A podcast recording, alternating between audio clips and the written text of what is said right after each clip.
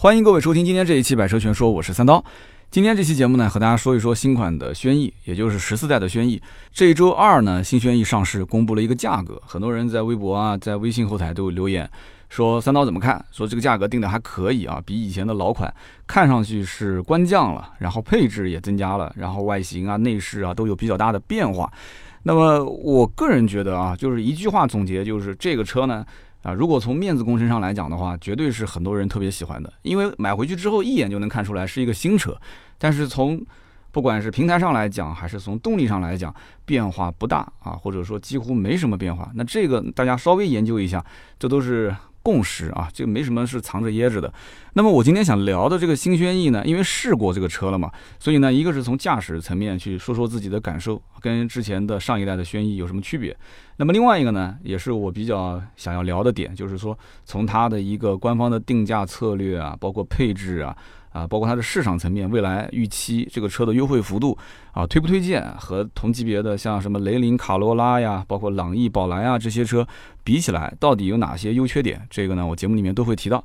那么其实在这个月的月初，也就是七月二号的时候，当时也上了一款新轩逸啊。有人会说，怎么可能呢？对吧？那不就是这周二刚刚上的吗？怎么七月二号又上了？七月二号上的叫做新轩逸经典版。啊，其实这个玩了一个营销套路，这个就是老轩逸，对吧？但它不能说叫老轩逸经典版，或者说它就叫轩逸经典版，这个其实分量也不够，这个我们都可以理解嘛，对吧？就是大家都是做生意的嘛，那肯定就是想要有一点包装嘛。你知道这个是十三代的轩逸，不是最新的十四代啊，就跟以前的老款没有任何的区别，只是换个名字，但是你加个新字，别人总会认为说，哎呀，我买的是一个新车啊，这是一种感觉，没办法，这必须得包装，是吧？那么七月二号新轩逸经典上市，我当时本来准备是聊一期节目的，后来我想了想，这个两期中间间隔的太近了，对吧？二号上市，我三号聊聊完之后，紧跟着后面的十四代轩逸上市，再聊一期，那不就大家就肯定觉得这三刀是被充值了吗？最近怎么总是说日产啊，总是说轩逸啊？好，那我就一直忍到现在，到了都已经快到下半个月月底了，那我就开始两个并一起说。我个人觉得日产的营销方式是非常值得一说的。就是它新轩逸和不管是之前的轩逸经典这两个，就怎么玩，这市场上确实是独树一帜。为什么这么讲呢？什么叫独树一帜呢？就是它的玩法很有意思。你知道老款和新款同台销售的车有很多，对吧？但是像轩逸这样就明着玩，不是暗着玩的并不多。怎么去理解呢？你比方说一汽，对吧？一汽大众。捷达、宝来、速腾这三款车，它就是爷爷、爸爸和孙子，就是这么一个感觉。那这之前节目我已经聊得很清楚了。九一年的时候是二代捷达进中国，对吧？销量非常非常好。好，然后大众尝到甜头之后，四代捷达进中国就开始用宝来的名字来卖，卖的也非常非常好。然后零六年的时候，五代捷达进中国，也就是大家所熟知的速腾。对吧？这不就是爷爷、爸爸跟儿子、孙子的关系嘛？所以爷孙三代一直到现在啊，二零一九年捷达才正式停产。一九年捷达停产还不是因为它卖的不好，而是因为卖的实在是太好了，知道吗？太好了，所以它就直接独立成一个子品牌，就叫捷达牌，还要建独立的这个经销商网络。所以这捷达等于是用这个牌子就在中国赚了很多很多很多的钱。现在相当于是什么舍居保帅啊，放弃捷达这款车去经营捷达这个品牌，这就非常厉害了啊！就没听说轩逸将来再建一个 4S 店，这个 4S 店的牌子就叫轩逸牌，这是不可能的事情是吧？想都不敢想，只有大众能干这件事情。所以北京现代也当时跟大众学啊，也是就两代三代同堂啊，什么伊兰特、悦动，再到朗动，再到领动。对吧？其中也曾经有过三代同堂，现在是两代了嘛？现在就是悦动跟领动还在卖，但是销量也不算太小。那么按道理来讲，新老同堂销售应该是一件好事，对吧？至少销量上来看，这个数据会非常的漂亮。但是呢，我不这么认为啊。我觉得新老同堂销售其实对品牌是有一定的负面影响，但是这个负面影响它是慢慢慢慢形成的。也就是说，你要如果是玩不好新老同堂的话，你很有可能就是温水煮青蛙，就把自己给玩死了。对吧？我觉得北京现代的这个牌子，就是韩国车，其实一大部分的品牌力的下降，就是因为长期新老同台在玩。如果都是用新款车型去打市场的话，我觉得可能还不会出现现在这个局面。但是大众新老同台为什么能玩的这么转呢？就到现在捷达还能卖那么好，最后虽然是停产了，但是还是很多人在找最后一批的捷达想要买，对吧？新老同堂，我觉得最起码要满足几个先决条件。首先就是它的第一代车型就一定是爆款，甚至这一代车型是什么？是现象级的产品。比方说，就刚刚我们说的捷达啊，还包括像伊兰特这种车，那么这种车一下子就相当于放了一颗卫星嘛，就直接上天了。上天之后怎么样呢？它其实随之而来带来的是品牌力的提升，品牌就整个品牌力提升上来之后，再去推新车，就大家非常容易接受了。虽然说这个新车是打双引号的啊，这个所谓的新产品、新车只不过是之前这个现象级产品的一个换代车型而已。啊，就是试个水，也可能这个卖的不好，但是没关系，我之前现象级的产品还在，对吧？但这后面的换代车型，我换个名字，换名字上市没问题吧？卖不好，我觉得也不影响之前现象级的产品。但是呢，日产不这么玩，日产是新老同堂销售，它连名字都不改，就是轩逸这个玩法是属于明着卖，而不是暗着卖，对吧？这轩逸，轩逸经典就是加了个经典，但是经典就是后面加了什么 classic 嘛，就这次后面贴了个英文小标，但是大家还是知道这是轩逸，对吧？它不像说捷达、宝来、速腾，我相信要不说的话，很多人肯定是不知道的。速腾是捷达吗？他不知道，怎么可能呢？我买的是速腾啊，怎么会是捷达呢？对不对？买了悦动的，买了领动的，和买了朗动的，和买了伊兰特的，他能知道说这中间是什么样的关系吗？我相信很多人也不一定知道。所以说，它不像其他的品牌新老同堂，它还藏着掖着。至少至少改个名吧，对不对？就是日产，它是连名字都不改，甚至他还怕别人不知道这是两代车型，对吧？七月二号还特意为这个轩逸经典上了一次市，就告诉大家，哎呀，快来看啊，这个老轩逸现在改名了啊，现在叫新轩逸经典了。那他想说什么呢？其实表达的信息就是，所谓的经典就是价格会变得更便宜啊，配置方面呢？就砍掉之前的那些高端配置，对吧？之前那个十四万多的根本不会有人买的嘛，把中间卖的好的配置保留，甚至再给它做一些增配，然后价格咔嚓一下直接官降两万。其实如果了解轩逸行情的人都知道，现在这个十三代的轩逸还是有一些库存的，很多的经销店里面基本上优惠幅度都是两万大几千块钱啊，综合下来的优惠可能将近三万块钱。但是新的这个轩逸经典。其实跟十三代轩逸还是有区别的，最起码它从型号上就有差别，而且型号上面你再仔细看，它配置也是有差别的，定价也是有差别的。那么咔嚓一下降两万是什么概念呢？也就是说，之前你要是在店里面还能找到这个十三代的轩逸的话，你去买它的优惠幅度是比现在的轩逸经典还要便宜的。但是那一批车卖完就没有了，它不叫轩逸经典，它就叫老轩逸，或者说十三代轩逸。那么现在的轩逸经典。它虽然也是十三代轩逸，但是它就叫轩逸经典。第一批车还没到 4S 店，到了之后，它就是按照现在的降两万之后的价格来卖。那么前期能优惠多少呢？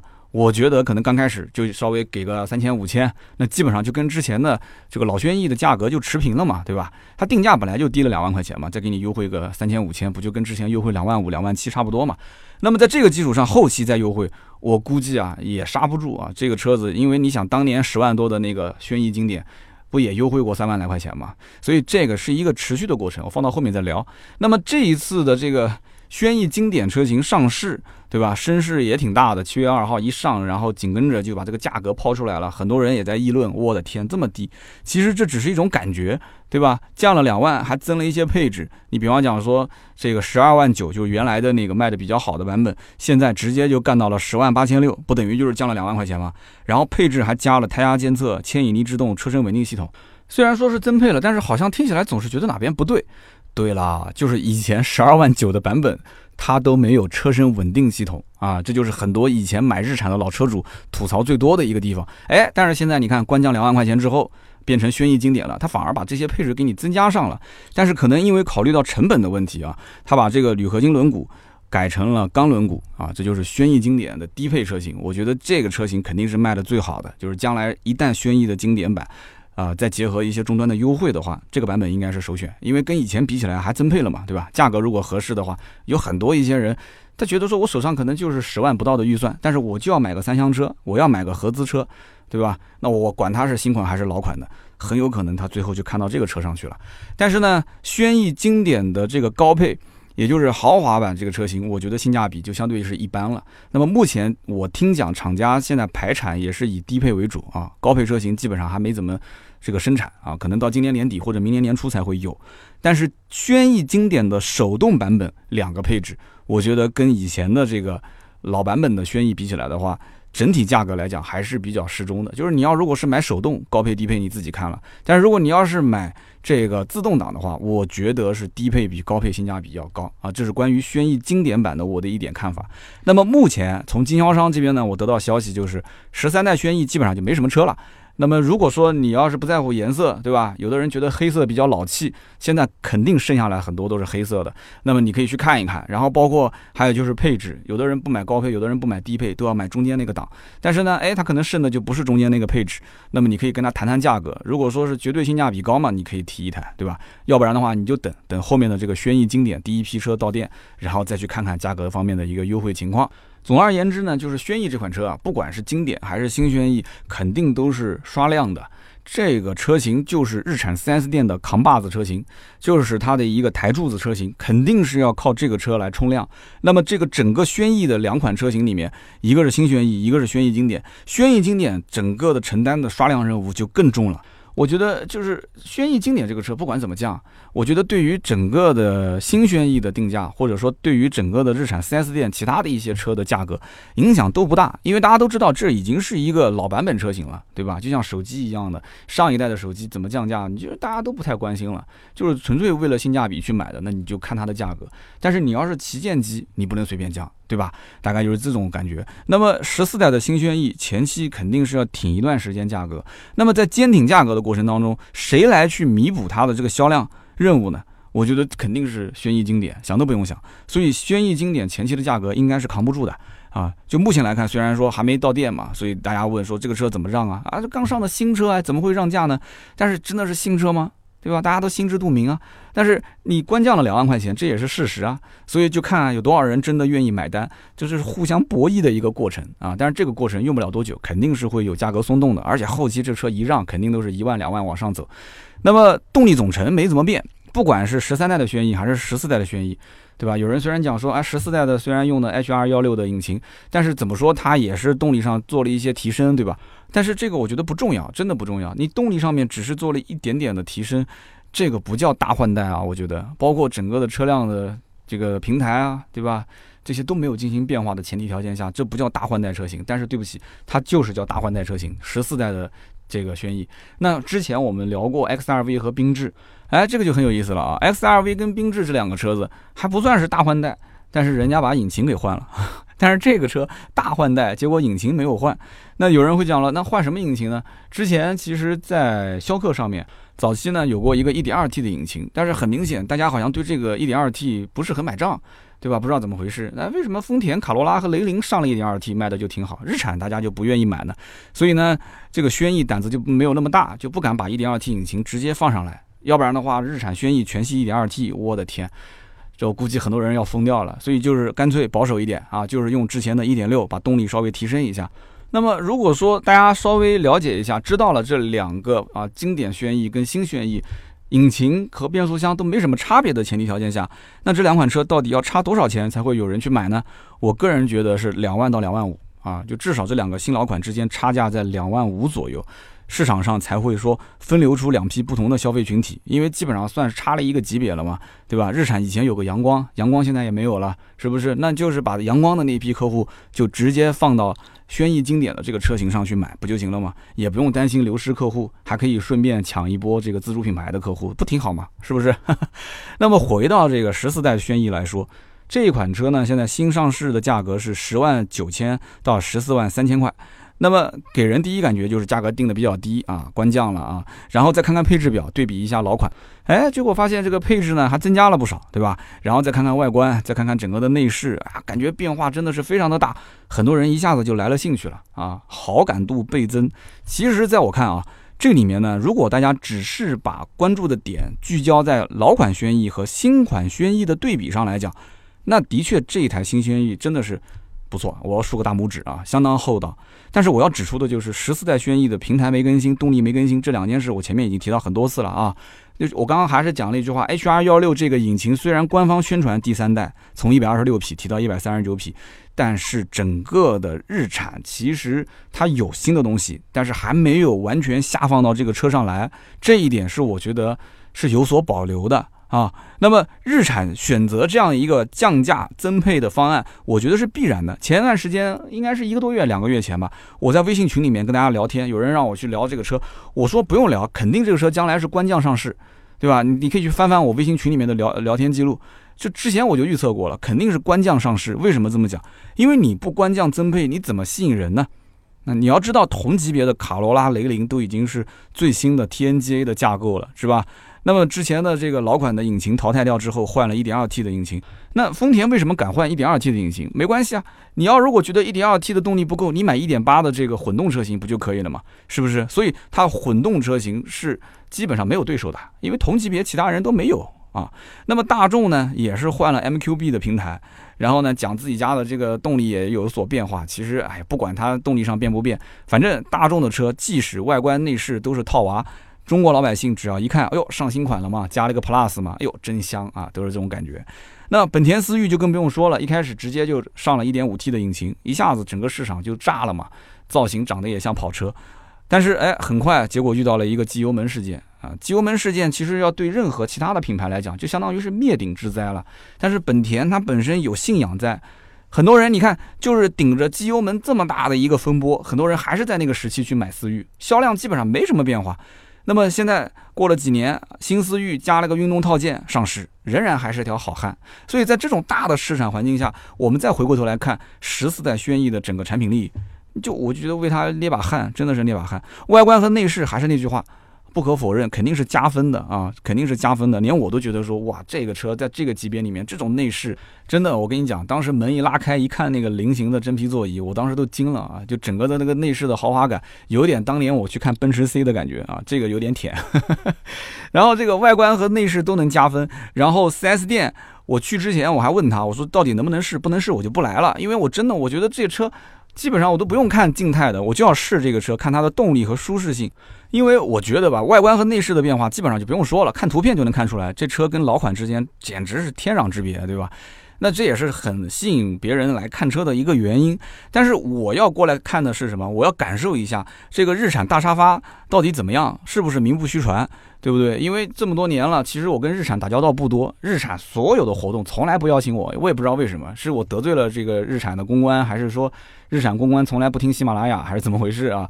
就你看，从天籁上市、途达上市，然后到这个之前逍客上市，对吧？现在的轩逸上市，我什么车都没试到过。就是到了 4S 店去试这个车，也是出现这一波三折。因为我当时定的就是这周六要上节目嘛，所以当时我就问他，我说我上一周就问了，我说什么时候能试车？然后告诉我说下周一应该没问题。周一打电话问说，呃，可能周二、周三。到了周三打电话说可能要到明天。结果周四我上午问他，还说这个可能试不了，今天车子还没办好手续。结果到了下午，他告诉我说：“哎，可以了，因为有临牌了，可以试。”后来我去了，我才知道应该是全南京市第一个正式试驾的客户啊，因为他们家这个车子还没试。另外一家店我也问了，他们家车连临牌还没打。那么为什么我一定要试到这个车才去聊这个车呢？很简单的道理。十四代的轩逸，我想知道的几点，第一个，你说动力有变化，对吧？因为现在网上争议就是有人讲是，毕竟动力上虽然是 HR 幺六的引擎，但是有调教不同。好，那我要去试试看看它到底动力的整个的调教有没有区别。那么第二一个呢，我觉得我要去试它的这个大沙发是不是网上像有些人说的那样，说座椅变硬了，没有以前那么舒服了。我根本不信这些网络上的评论啊！我们微信群里面也有人在聊这个事情，我只相信我自己啊！我们家最近正好是换沙发，我个人觉得我现在这个屁股的感受啊，还是蛮敏感的啊！我对于这种软硬的能力啊，就是这种感受能力啊，应该最近一段时间是比较强的，因为最近买沙发就是试的太多了嘛，所以正好是试这个新轩逸，我感受一下新款老款，我反复坐一坐，主驾、副驾、后排，哎，我来感受感受到底怎么样，所以我一定要去试。反正就座椅的软硬程度上来讲，我的分析结果就是没有变硬。因为我要如果说自己之前开的是德系车，对吧？包括我最近买的那台电动车，其实座椅也是比较硬的。好，那你说你现在做什么都软，我也是怕我有这样的一个误解，所以我就在老款轩逸和新款轩逸两台车上反复对比去做。我做了很多次啊，最终得出的结论就是新轩逸，也就是十四代轩逸的沙发没有变硬啊。甚至还变软了，所以我不知道那些坐到新轩逸上觉得说变硬的人，你是不是坐错车了还是怎么回事啊？那我这种平时开德系车的人，现在坐在这个车上什么感觉？就像我睡觉的时候，平时是从一个平板床，现在换成了一个席梦思，就这种感觉啊。但是新老款轩逸之间要去对比的话，这种细微的变化不是很大，但是我还是那种感觉啊，就是新轩逸，我觉得座椅是反而变软了。那么说说自己的一个驾驶感受啊，十四代的轩逸，其实你看它账面数据，发动机的动力是提升了，但是实际开起来，其实我觉得差别不是特别的大，不明显。但是在整体的调教方面，我觉得初段啊没有以前那么灵敏了。我看到网络上有很多编辑会讲说，这个车啊油门一点，然后车子就很窜。其实我觉得这个窜的问题要看跟谁比。如果要拿十三代的轩逸出去跑一圈，你再拿现在的十四代的轩逸出去跑一圈，你肯定会觉得十四代比十三代要稳很多，就是初段没有那么的灵敏了。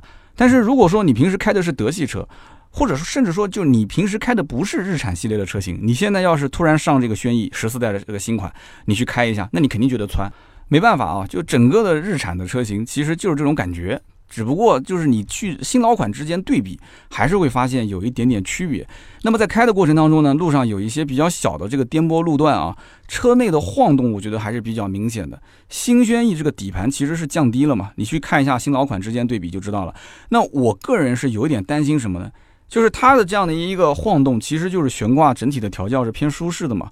那如果说我要是跑一些烂路的话，那我开起来真的是需要小心又小心，因为日产的这个悬挂如果调教它的这个颠簸路段就这么细微的一些颠簸，整个车内晃动都比较明显，那就说明什么？说明它的整个悬挂其实行程是比较长的。那么因此你在过一些比较大的这种坑坑洼洼的时候，你速度稍微快一点，它底盘又比较低啊，跑烂路的话，我觉得可能会蹭底盘。所以因此我要提醒一下大家。那么关于这款车还有哪些地方需要提醒的呢？我觉得真的，最近一段时间我们群里面也有人在聊这个车，问的最多的一个问题就是这车为什么没有定速巡航？那这个问题呢，我的答复啊，非官方答复啊，就是。轩逸是个买菜车，不需要上高速啊啊！这个你自己去理解吧啊！其实这是开个玩笑啊，因为这个问题你肯定不要问我，你去问日产的产品经理啊。我又没参加过他们什么官方的活动，我也没问过他们相关的什么教练啊，或者是产品经理。我要是遇到了，我肯定会问这个问题。那。他怎么解释呢？我不知道，但是我觉得他不给你定速巡航，那就是不想让你上高速呗，对吧？就是日常带个步嘛，市区开开就可以了。可能他觉得说啊，中国的道路啊，就是上了高速也开不快，有了定速巡航你也开不了多久，你就得踩刹车了，对吧？到处堵车嘛。所以那这个就是跟它的产品定位有关啊。那除此之外，大家吐槽最多的是什么？还是那个脚刹。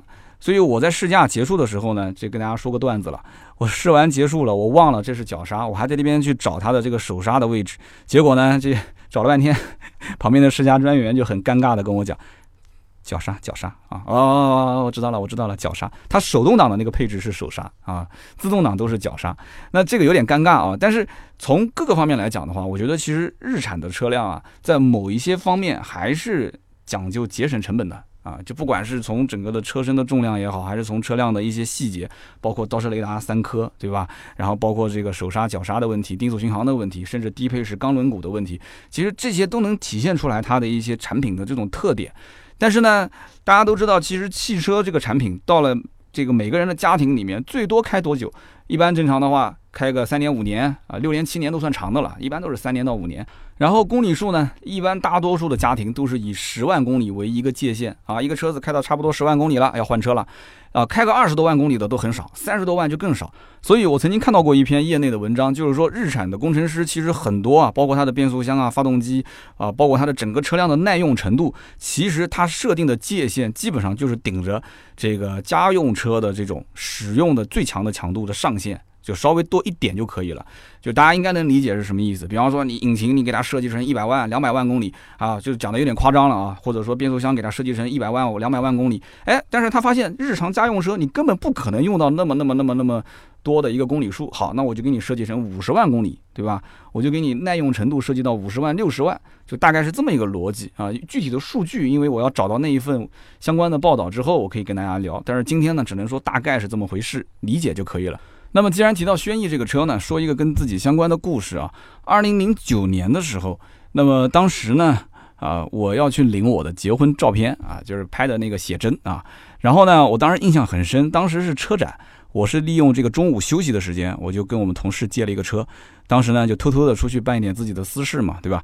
那么开车到新街口，当时呢心情有点着急啊，你知道的，这上班时间偷偷出去办事情，就怕老板突然过来查岗是吧？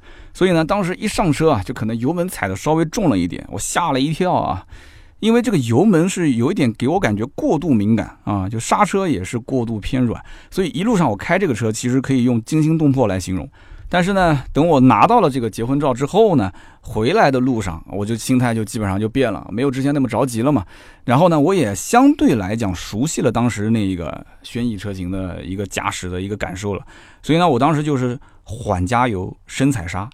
就当时我那一段驾驶的经历，我觉得真的印象特别深刻。就我觉得这个车子是你要控制好它的转速，你要让它的转速以一个缓慢提升的过程。就你不用去看转速表，你去听它的引擎的声音，你基本上就知道了。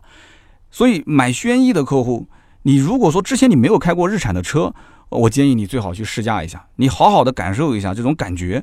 所以我这一次试十四代轩逸的时候，我很明显一上车，我不用他解释，我知道我开过啊。虽然我开的可能都不是上一代的，是上上一代的，对吧？你看零九年、零八年的时候，肯定是当时的零六款、零七款，是吧？所以呢，当时我开这个车的时候呢，我就知道它的初段的提速应该是挺猛的，因为我的心理预期是在这个位置。但是我现在开到十四代的时候，我发现，哎。没有以前那么窜了，没有以前那么猛了啊！所以我觉得这驾驶风格还是要跟车相适应一下，适应匹配完成之后呢，那就舒坦多了啊。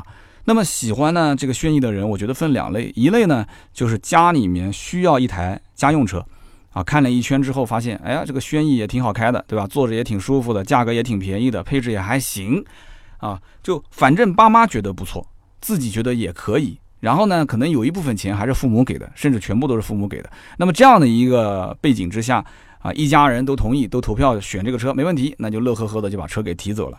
这是一种情况。还有一种呢，我觉得是什么？就是年纪呢稍微大一点的这些消费者，就平时可能就是接个孙子、接个孙女儿，对吧？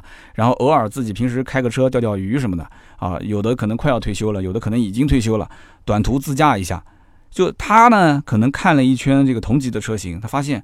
就是轩逸这个车，就日产的这个品牌，什么人车生活这个感觉，就和自己这种老年即将退休或者是老年退休的安逸生活，哎，还是比较匹配的啊。这种感觉比较匹配。你啊，你跟那个思域就不匹配，对吧？你跟那马自达也不匹配。那我手上就十来万，对吧？哎，买个大众，觉得配置又低了。然后呢，想了想，我要这个年纪了开大众，那怎么说也得是帕萨特、迈腾啊，是吧？那我买个轩逸，我干脆就过我的老头子的这种安逸生活就可以了。哎，所以就很安心的啊，刷卡提车，所以肯定会有这样的一部分的心态的客户。那么放弃买轩逸的客户呢？我觉得这个理由就真的是五花八门了，是吧？大众朗逸的肯定是很多，大众朗逸的客户首先就是觉得 VW 这个标特别香啊，这其他的我就不说了。那买卡罗拉雷凌的客户呢，那就更不用说了嘛，对吧？丰田就不用讲，就大家都是认口碑去的。啊，然后现在又加了一个 TNGA 的架构在前面，就宣传，就大家都觉得说，虽然我也不知道这 TNGA 好在哪儿，但是怎么感觉就是买了一个新款，对吧？就感觉从 iPhone 八换到了 iPhone X 啊，就这种感觉。然后呢，就去消费这个车，哪怕就是价格高，没什么优惠也买，就大家都认啊。好，那买昂克赛拉和买思域的客户跑到日产店呢，我觉得那多数就是走错门了啊，就走错了啊。对不起，我我想问一下那个。本田店怎么走啊？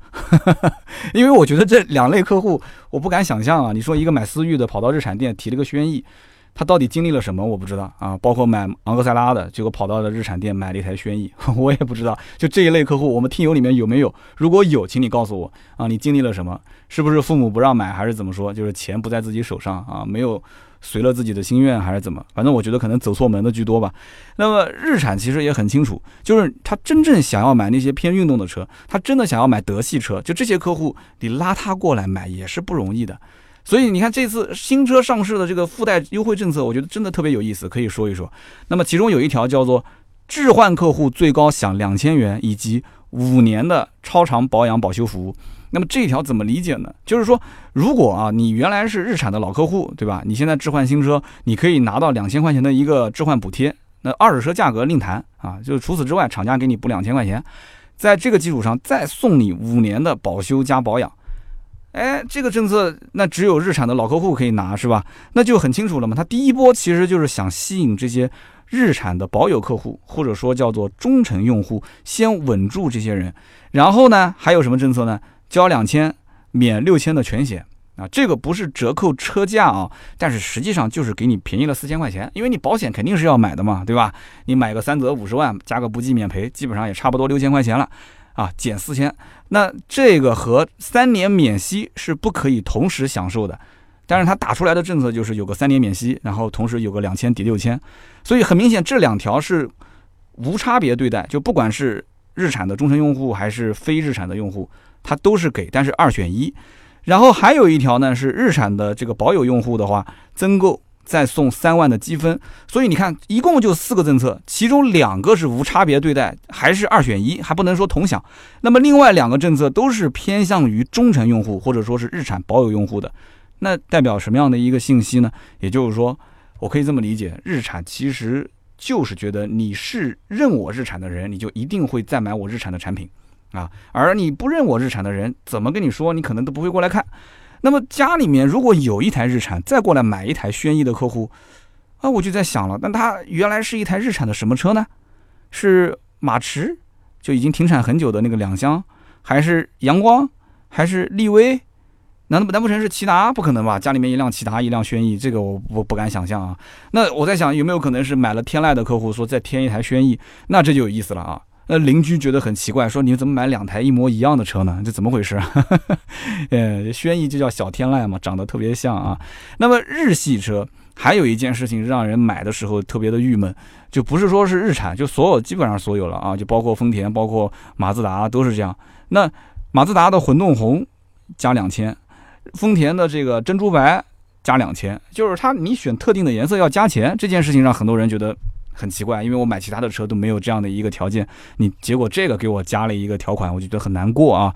十四代的轩逸也不例外啊，四个颜色，那么砂岩棕、旋风橙、天际红、星耀紫这四个都是要加两千块钱。有人讲说不对，那白色也要加。白色不是新轩逸要加，是全部所有的日产车，就是所有只要是日产的车系是白色的，它都要加两千块钱啊！所以这个规定还不是现在才有的，是之前很多很多年前日系车它就是这么定的啊！日产的这个规定不是说针对新车，那么日系车以前没什么优惠，而且卖的也不错，对吧？那么车价也不像现在那么低，以前定价也相对比较高。你想现在的不管是丰田还是日产。官方售价那都降了很多轮了，之前官降了好几次了，所以以前加个两千，很多人没什么感觉。但是现在不是了，现在优惠幅度那么大，车价现在也比以前要低，你再加个两千块钱，那很多人会觉得说，你原先优惠动不动都是两万多，你现在让我选颜色又多了两千块钱，让我要掏腰包，这感觉不太好，觉得好像优惠少了。所以这就是买方市场跟卖方市场的问题，心态是有变化的啊。虽然说你去哪一家店都一样，这个钱肯定是少不了的，对吧？啊，但是你也有不加钱的颜色嘛？你要不你就选那个不加钱的颜色。但是不加钱的颜色，很多人又觉得心态啊，他就是不加钱，那肯定这个颜色不好哎，对吧？肯定选的人不多哎。你让他换那个不加钱的颜色，他又不愿意了。那人就是这样，就这种心态，没办法。总体来说，我觉得轩逸的这个销量肯定不会差啊，不管是新轩逸还是轩逸经典。因为中国消费者就是喜欢，要不就是绝对性价比的车，要不就是我只要买了，你必须让别人能看得出这是一个大改款、大换代的车型，外观内饰必须给我更新成另外一个样子。开出去了，邻居同事一看就知道这是新车啊！大家会多问两句，多看两眼。那么我觉得最吃亏的，就刚刚我前面说的，动力换了，甚至平台都换了，但是车子没怎么变，这个就只能靠品牌的信仰去支撑。但是我觉得不管用品牌信仰还是怎么样，就是反正你买回去之后啊，只要这个车外观和内饰没有大变化。最起码你的这个幸福感，我觉得会少很多啊。这个幸福感，我觉得这个词用的肯定是比较贴切的啊。你看这个新轩逸的广告打的就叫幸福异响啊，轩逸的逸，这个幸福两个字，我觉得真的是啊，用的很贴切啊。为什么呢？这个幸福感怎么来呢？就从别人一眼就能看出来，说啊，这是一个新新车，新轩逸啊！你看这个外观就跟老款不一样，一打开车门，哇，这个内饰，哎呀，这个老张，你这车买了多少钱？你说我才买了不到十二万，哇，这么便宜啊！就别人一看就是觉得那种感觉啊，幸福感就这么来了嘛，对吧？那至于说说什么动力嘛，哎呀，这个动力，隔壁老王谁知道呢？你说是不是？对吧？自己知道就行了，够用就行了嘛，不要说太多了，这个大家都懂。我们还是说一点这个肉眼可见的东西，好不好？比方说它的车身长度，它的轴距。那么十四代的轩逸现在轴距是拉长到了两千七百一十二毫米。你看看同级别的车，卡罗拉和雷凌都是两千七啊，然后思域也是两千七。朗逸也算是加长了吧，对吧？两千六百八十八啊，都干不过轩逸的这个长度。那么后排空间其实是肉眼可见的宽敞，这个不吹不黑啊，大家自己可以去试一下。好，那现在空间方面，中国老百姓最想要的有了，对吧？那么其次内饰方面，内饰方面还是那句话，肉眼可见啊，甩开同级别两条街都不止。这个内饰虽然也谈不上说啊，到处都是真皮包裹，没那么夸张。但是它营造的那个氛围很好啊，包括整个车门上的皮质包裹，那个车身的皮质的这个棱线啊，这个我觉得大家去看一看，就你就知道我要讲的是什么意思了啊。这个肯定是个加分项，说都不用说的。前面我还舔了一句，我说这个看起来就跟当年奔驰 C 改款的时候有那种，哎呀，就一下子很惊艳的感觉啊，就是从这个简装房变成了精装房，就这个套路。我觉得用在任何车上效果都很好，但是放在这个级别十来万块钱的轩逸车上，特别是轩逸，它就是以走舒适路线为主的一款车，就大家买这个车就图个舒服，对吧？又不图舒服，来买什么轩逸呢？所以把这些东西，把精装修这些内容放在了轩逸这个新车上，就会放大。就拉开车门一看，哇塞，内饰精装修可以，可以，可以。对吧？配置也上来了，可以，可以，可以啊！所以现在唯一的问题是什么？就是它的优惠幅度到底能给到什么位置，对不对？日产的客户基本上都是无优惠不出手啊，属于经济适用型客户，那怎么办？那就等优惠呗，是不是？大家想一想，日产在历史上所有的车型当中有没有过加价的？我想了半天，我没想出来，一台都没有，对不对？没有加价车型，但是丰田有啊，对吧？丰田汉兰达啊，本田也有啊，本田思域，对不对？其他的一些车型，我们不讲说加价吧，但是很多一些品牌都有过那种长期坚挺不让价的这种经历。但是日产，你要放眼望过去的话，天籁、奇骏、蓝鸟、逍客，你再到后面的骐达、劲客、楼兰这些车，那优惠幅度都是相当可观啊啊，真的是，所以这就导致。新车型上市不仅仅是轩逸，包括之前的这个逍客上市，消费者一定是持币观望的，他不急于出手，而且这些车都是大家耳熟能详那些车，你稍微了解一下老款卖多少钱，你就知道了啊，新款肯定要让价的，不用说嘛。所以这不是说单一的产品力的问题，而是整个品牌它的运势，就是人家讲品牌运势是往上走还是往下走，还是原地踏步，是它的这个运势。运作的一个问题，我觉得如果说啊，比方讲日产的天籁，它的价格跟凯美瑞一样，跟雅阁一样，特别的坚挺啊。奇骏的优惠幅度也没有像 CRV 的那么大啊。楼兰卖的又比 URV 比冠道还要好，那我跟你说，这十四代的轩逸那真的是昂着头卖了。我跟你讲，但是你要知道，这个轩逸它是整个日产 4S 店的销量担当啊，没办法，一家日产的 4S 店几乎百分之六十甚至百分之七十的销量都是靠这个轩逸撑着。所以，因此我可以推测，就毫无疑问，十四代的轩逸啊，后期的优惠幅度肯定很快就会来的。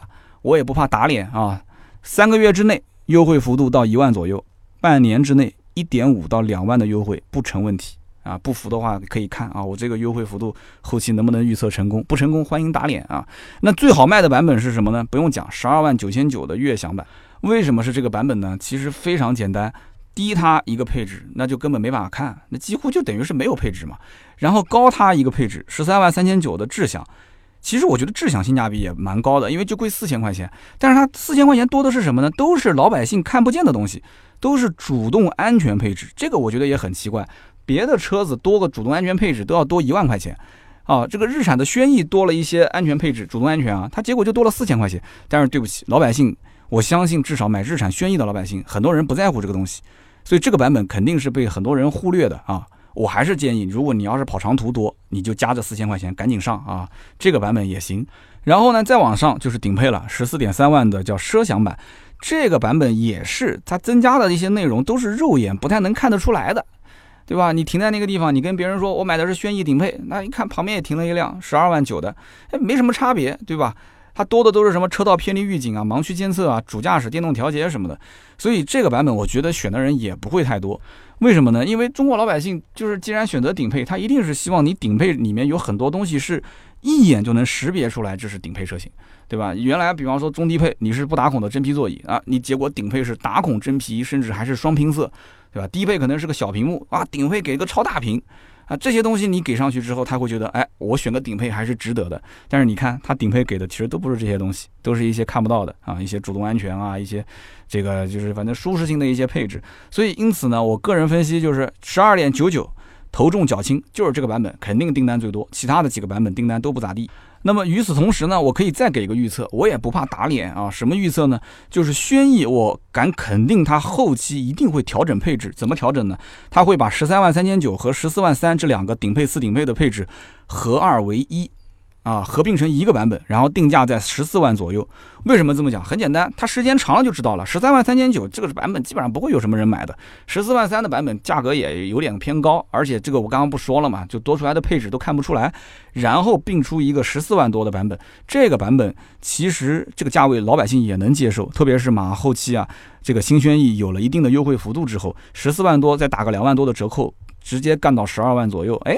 挺好，然后那个时候再把之前的上面的一些高配的配置放进来，然后再做一点点小小的配色上的这个差别，没有问题，对吧？没有问题，很多人是愿意接受的。你就给一个顶配车型专属色不就行了吗？就是只有这个颜色顶配才有，你加它个两千块钱不行了嘛，对吧？很简单。然后呢，我们再看一下这个轩逸经典的行情啊。轩逸经典呢，初步我觉得优惠就应该是一万块钱起跳，因为这个车你拿个三五千也拿不出手啊，对不对？这大家都是冲着性价比来的，三千五千，那你还不如不让呢，对吧？一万块钱起步，然后后期直接跳两万，我觉得也不成问题。因为你想，毕竟当年轩逸经典十万九千八的那个版本舒适型，最多的时候优惠三万多啊，三万小几。那轩逸经典同样是经典，为什么它能让你就不能让呢？而且跟上一代车型其实是一样的，动力没什么变化，是吧？底盘什么都没变，所以因此我觉得啊，后期跳三万的行情肯定是有，但是到三万可能要稍微等一段时间了啊。两万块钱的话，应该等个半年多吧，应该就没什么问题了。一万块钱很快，三个月肯定能到一万，所以这就是我对于轩逸经典的一个预判啊。这个车型将来其实怎么让都没关系，因为它的目标就是刷量。对吧？本身就是一个本来就应该下市的车型了，那么它呢也不会怎么影响这个新轩逸的行情啊。但是它如果一旦要是降了之后，其实是把什么样的一些车主给带走了呢？把之前准备买国产车的很多客户就直接给带走了，对吧？这个我相信很多买了之前轩逸经典的人肯定知道的。它对比的车型基本上合资品牌找不到，啊哪有这么便宜的车？以前买轩逸经典的车主基本上自动挡的车也就是裸车七万多块钱，加上税啊、保险什么的都不到十万啊。啊，也就是大概在九万块钱左右，八万九万。然后你要如果贷款的话，那就是小几万块钱就可以把车开上路了。所以大部分都是这样的一些客户，他们其实对比的都是一些国产车型，大概就是这样。好的，那么以上呢就是今天节目所有的内容，感谢大家的收听和陪伴。那么关于十四代的轩逸，大家怎么评价呢？啊，我在节目里面提到的，比方说外观和内饰做了比较大的改动，那么提升了消费者的幸福感，这一点大家是不是认同？那么对于十四代的轩逸，动力上没什么变化，大家觉得这个重要吗？啊，那么面对说同级别的竞品，像朗逸啊、思域啊、卡罗拉、雷凌啊，那么新轩逸还有哪一些我节目里面没有提到的优缺点？那么也欢迎大家来进行补充啊，因为我知道我们的听友当中日产的车主非常多啊，轩逸的车主也非常多。好的，那么每期节目呢，在留言区呢，我们会抽取三位 赠送价值一百六十八元的芥末绿燃油添加剂一瓶。留言互动也是对主播最大的支持。我们看一看上一期节目啊，上一期呢，我们聊的是红旗啊，红旗 HS 七、HS 五、H 五三款车。那么我看到很多留言真的是非常不错，其中有一位叫做老李啊，老李。这个是我应该喊他大叔了啊，因为他说他的儿子今年大学毕业，而且还要出国去读研究生，非常优秀啊。老李他说，因为出国留学的原因，所以这段时间呢离开学还有一段时间。那么我的儿子呢想带他的女朋友出去自驾游，所以就想买一台车。那么因为自驾，所以呢想要一台小越野啊，小 SUV。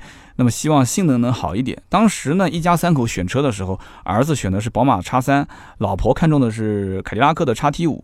我呢觉得说叉三有点贵啊，叉 T 五呢这个虽然便宜，但是觉得底盘有点低，所以我想选的是奥迪 Q 五 L，但是呢大家都说这个双离合有可能不太可靠啊，所以我就有点左右为难。那么当时呢我在凯迪拉克的一个销售经理，他的朋友圈看到一条关于红旗的 HS 五的图文信息，我当时就很奇怪，我就问他，哎，你不是凯迪拉克店的吗？怎么又发红旗的广告？然后呢，这个销售经理就回复说，啊，刚刚跳槽去了一家红旗的体验店啊。然后呢，一听到红旗，当时我就来兴趣了。为什么呢？因为我是一九八七年在南京的炮兵学院当兵的时候，车队就有一辆红旗轿车，我当时还和这个车合了个影。那么我呢，在微信里面跟这个销售经理呢就聊了一会儿，他说这个体验店呢是试营业啊，如果你要想要看车，你可以过来试一试。当时呢，这个老李人是在俄罗斯出差。然后呢，老李就安排儿子和他妈两个人先去店里面看一圈，就没想到说看完之后，哎，两个人都很满意。然后呢，就问我的意见，那我肯定也是同意买红旗的了，对吧？肯定是有情怀在里面。那么这是唯一一次大家去看车，三个人异口同声，同时能达成共识的。那么关于之前买 HS 五这个事情，我还在这个 App 里面曾经问过三刀啊，我我有印象，就当时他的这个提问，老李是这么说的，他说其实这个车对于我来讲就是一个情怀。但是我没想到说，哎，我的老婆和我的儿子，结果看完之后也是一眼就相中了。特别是我的儿子，他说我当时观念就是，现在年轻人买车有这个预算，肯定都是上 BBA 了嘛。就没想到儿子当时一看红旗之后，觉得哎颜值也不错，然后呢支持一下国产，对吧？那就直接下单了吧。然后老李就订了一台红旗的 HS 五。那么这是老李分享他的一个订车的经历啊，我听的也是很有画面感。我觉得老李这一家三口啊，真的马上就四口了，是吧？啊，马上就五口了，儿子儿媳妇嘛，哎，然后儿媳妇将来再生个孩子啊，就一家可能五口人。就我觉得这个车子以后会承载更多的一些回忆。但是关键点，我觉得老李你也有点小心思，为什么呢？讲起来是给儿子买的，儿子马上就出国读研了，对吧？他一读研，这车给谁开？肯定是给你开，你就是给儿子买车啊，以这个为由头啊，跟这个老婆啊、老伴儿去申请一笔拨款，然后买完车之后自己带着开开，是吧？老李肯定自己也有车，我我猜啊，估计多数是一辆轿车，哎，这样子多完美啊！一辆轿车，一辆 SUV 换着开，讲起来这车是等儿子回国的时候还可以再开一开，是吧？不错。不错啊，这个将来肯定会有更多的回忆，呃，也祝老李一家幸福啊。那么下面一位听友叫做 R B L E 杠 G U，他说啊，三刀，我是长春的听友，前几天我也是刚订了一台 H S 五四驱版本，二十一万三千八这个车，当时我订的是全款，那么当时在店里面活动抽奖，我抽到一个两万块钱的红包，但是这个两万块钱的红包呢，必须去商场消费。不是这两条留言我同时读的话，老李听到会不会伤心啊？这个老李订车肯定是原价啊，这不用说的嘛。结 结果长春的这个听友抽了一个两万的红包，然后呢要去商场拿着购物小票，然后到店里面去报销现金。我的个天哪，两万块钱，这车子是老公买的爽，然后这个两万块钱红包是老婆消费的爽，是吧？那么他说，哎，我这个车子唯一就是要等三个月，让我心里面很不爽啊。我看见路上有很多千篇一律的车，我真的看他们都没有感觉。但是我现在看到 HS 五，我就特别喜欢。我的父母还有我的老婆都很支持我买红旗，那么我也希望这个品牌不要让我失望啊，希望它越做越好。其实我觉得很多人都是这种心态，就是说一个新品牌买回来之后，有一点担心，有一点小刺激啊，有一点小兴奋啊，也有一点暗爽。为什么呢？因为我开在路上跟别人不一样啊，不一样的烟火。唯一担心就是这车将来会不会出毛病。如果不出毛病啊，稳稳当当的能开个三五年，哪怕就是一点小问题都没有的话，即使说这车油耗高一点，对吧？提速慢一点或者怎么样，我都能认啊，我都认了。我估计很多人买这种小众品牌的车型，就是路上保有量不大的，他都是这种心态。你只要不要烦我啊，动力弱一点或者怎样，我都能接受。啊，我选择它，我就没想过这个什么所谓保值率啊这些问题，我都没想过。所以说这一类的车主，我觉得真的是这样，就是你不要问落地价，因为情怀无价。让我们为红旗车主点赞，对吧？就是你不要总是一看到这些买小众车的人，你就问说，哎，你当时为什么选这个车啊？啊，这车不保值啊？啊，这车你啊，这将来要出小问题了，你去哪修啊？什么？不要问这些问题，你就说我刚刚那段话，我跟你讲，保准他也为你点赞啊。那么下面一位听友叫做天武中，他说，呃，我家呢是住在军区家属大院里面，我每一天都能看见红旗的 H 五停在我们家楼下。那么司机呢是负责给楼上楼下的退伍老兵送饭送水。大院里面经常能看到各种各样的红旗汽车，但是呢，我们看不到 SUV 的车型。我当时啊，在城市里面看到红旗车，感觉都是从我们家院子里面开出去的啊。他说我高中的学校旁边有一个 KTV，现在是改成了红旗 4S 店啊。这家店呢特立独行，周围没有其他的 4S 店，但是呢，这个店说你哪儿都进啊。他说我就不说具体你你哪哪些地方进了，他说挺有意思的。那么的确是这样子，包括。呃，我们在南京的这个红旗的 4S 店，这个老板其实也是相当有背景的，就是基本上只要能开红旗 4S 店的，他肯定得有一个相对比较不错的，啊，就是能走集团采购、能走大客户采购的这么一个路线，这么一个背景啊。所以你你你一定要知道，就是红旗 4S 店，你要想维权的话，那你肯定是不能用。就是那些比较这个冲动的手段啊，堵门啊啊，或者说是这个坐在引擎盖上哭啊，这肯定是不行的，对不对？就我真的无法想象说红旗 4S 店门口有谁敢说横一个车说要堵他。当然了，这个其他的 4S 店我也是不建议说是以堵门啊、说哭啊以这种形式来维权，还是要讲事实、摆道理、拿证据，这个是最关键的啊。就讲的有点跑偏了，好吧？那么以上的三位听友就可以点击我们的头像，然后把相关的快递信息给到我们，我们会赠送价值一百六十八元的芥末绿燃油添加剂一瓶。那么也感谢大家每一期节目下方的留言跟互动啊，非常感谢。好的，那么以上呢就是今天节目所有的内容，感谢大家的收听和陪伴。那么如果说要想咨询新车的价格、二手车的价格，都可以加我们的私人微信啊，私人微信号是四六四幺五二五四。我们下周三接着聊，拜拜。